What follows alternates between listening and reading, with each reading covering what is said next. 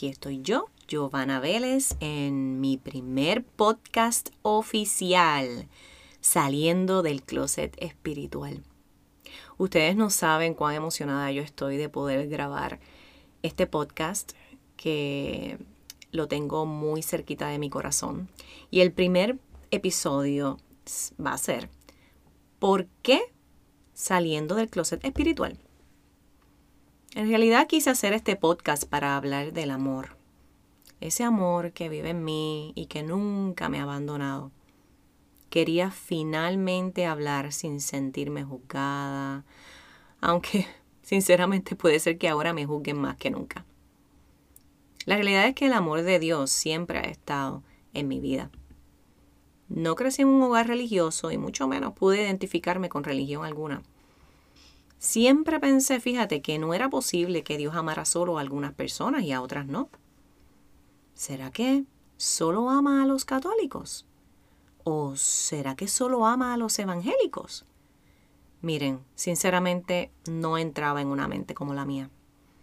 Lo que nunca nadie podría arrebatarme era el hecho de que siempre sentí una presencia que no era de este mundo.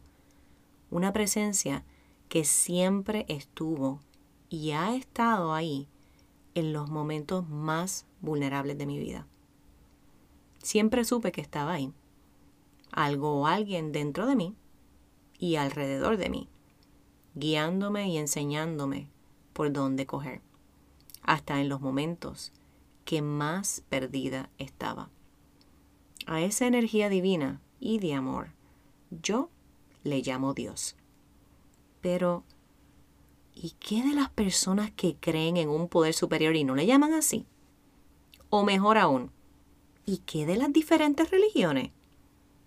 Obviamente, todos creen en un poder superior que los guía y su mensaje es el amor. Entonces, ¿por qué criticamos tanto a los que no piensan exactamente como nosotros? Para mí es insólito pensar que vamos a llegar a crear un mejor mundo estando tan separados uno de los otros y creyéndonos más especiales que los demás. Sinceramente, no cabe en mi cabeza.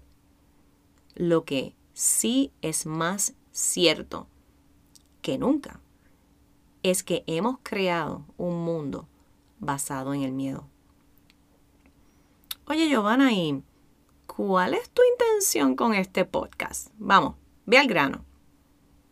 Pues mire, quiero que sepan que lo que quiero es crear conciencia de que tenemos que cambiar nuestras formas de pensar. Tenemos que vivir más despiertos y conscientes. Tenemos que decidir que queremos vivir en unidad y dejar tanta separación. Que cuando nos empecemos a acercar más al amor, y dejar esa adicción al miedo que tenemos, podremos vivir más felices, libres y confiados de que un poder mayor que nosotros está siempre guiándonos y que solo tenemos que escuchar. Entonces, ¿qué crees si nos hacemos las siguientes preguntas? ¿Tú crees realmente que este mundo va a cambiar si seguimos pensando como estamos pensando? ¿Crees que solo ciertas personas son responsables del mundo que vemos ahora mismo? Aún más allá, ¿crees que las personas que vemos haciendo daño en el mundo nacieron para hacer ese daño? Pues mira, quiero decirte que nadie nació para hacer daño. Todos nacimos para amar y ser amados.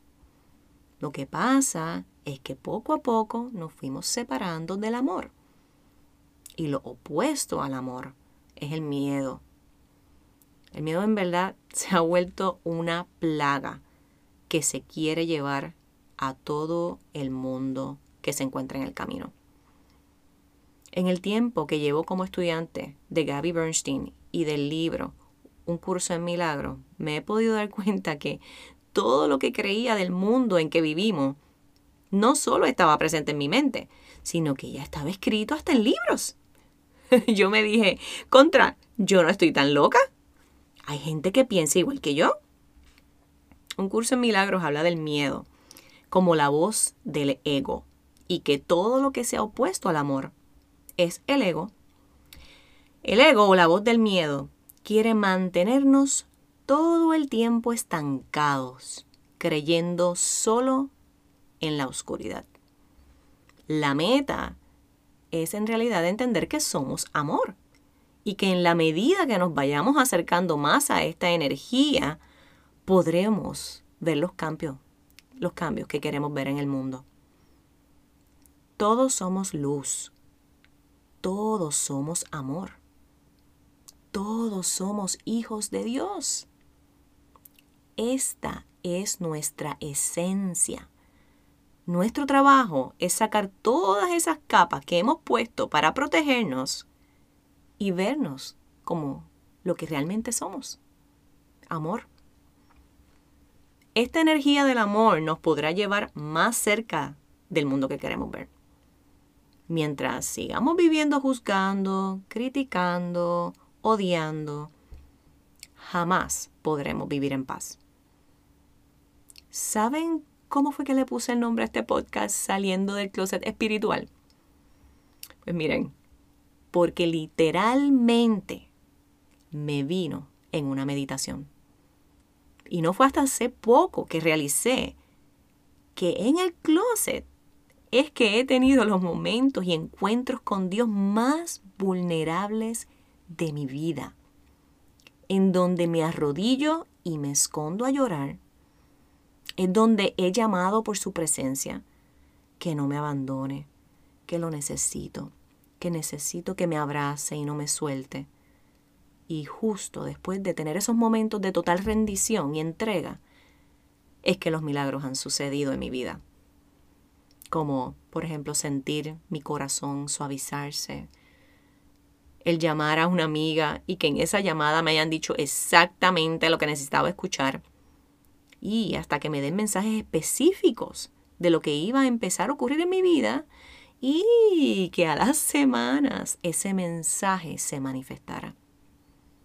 Momentos en los que he sentido una energía totalmente oscura y saber que la oscuridad está invadiendo mi hogar.